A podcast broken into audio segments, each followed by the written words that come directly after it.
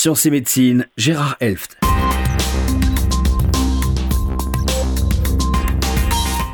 L'étude de Framingham. De quoi s'agit-il? L'étude de Framingham est une étude au long cours s'intéressant aux maladies cardiovasculaires. Elle a débuté il y a 70 ans, en 1948, dans la ville de Framingham, dans le Massachusetts, aux États-Unis, choisie pour sa représentativité de la population globale américaine et proche de la fameuse université américaine, la Harvard Medical School. Initiée avec environ 5000 personnes, l'étude en est désormais à sa troisième génération de participants. Les résultats de cette étude ont marqué la cardiologie contemporaine. Cette étude était à la base de la notion de facteur de risque dans les maladies cardiovasculaires. En effet, depuis cette étude, on sait que les maladies cardiovasculaires peuvent être une conséquence de l'hypertension artérielle, du tabac, du diabète ou de l'excès de cholestérol. En effet, s'il est maintenant une évidence pour les médecins et les patients que ces facteurs, l'hypertension artérielle, le diabète, le tabagisme et l'excès de cholestérol, favorisent largement les maladies cardiovasculaires, ceci est largement dû à l'étude de Framingham qui a établi des corrélations qui, bien entendu, ont été amplement vérifiées depuis.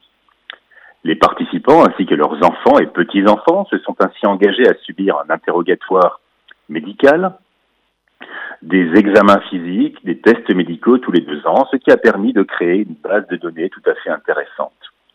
Depuis 1948, l'étude de Framingham suit des hommes et des femmes. À l'époque, ceci était innovant car les femmes étaient considérées comme n'étant pas possiblement atteintes de maladies cardiovasculaires de façon fréquente.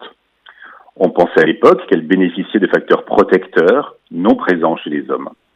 Bien sûr, nous savons maintenant que les femmes meurent autant que les hommes de maladies cardiovasculaires. Elles les développent un peu plus tard dans la vie. C'est pourquoi, durant de nombreuses années, nous avions cru que les maladies cardiovasculaires étaient plutôt masculines, mentionne le docteur Daniel Lévy, directeur de l'étude, dans un éditorial récent de la revue JAMA.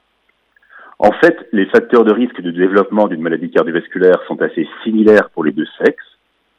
Retenons globalement qu'environ un homme sur deux et une femme sur trois aura un événement cardiovasculaire durant sa vie, et l'évaluation des générations successives a montré que le risque de maladie cardiaque, les hypertensions artérielles non contrôlées, les anomalies des lipides et le tabagisme avaient heureusement tendance à diminuer dans la dernière génération par rapport à la cohorte initiale.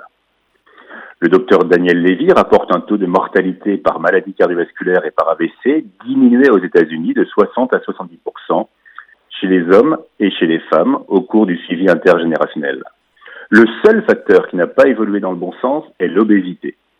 Cela est préoccupant pour le futur chez l'enfant, car cela favorise le développement du diabète, des anomalies des lipides et de l'hypertension artérielle, ce qui pourrait annuler les bénéfices obtenus au cours des 50 dernières années.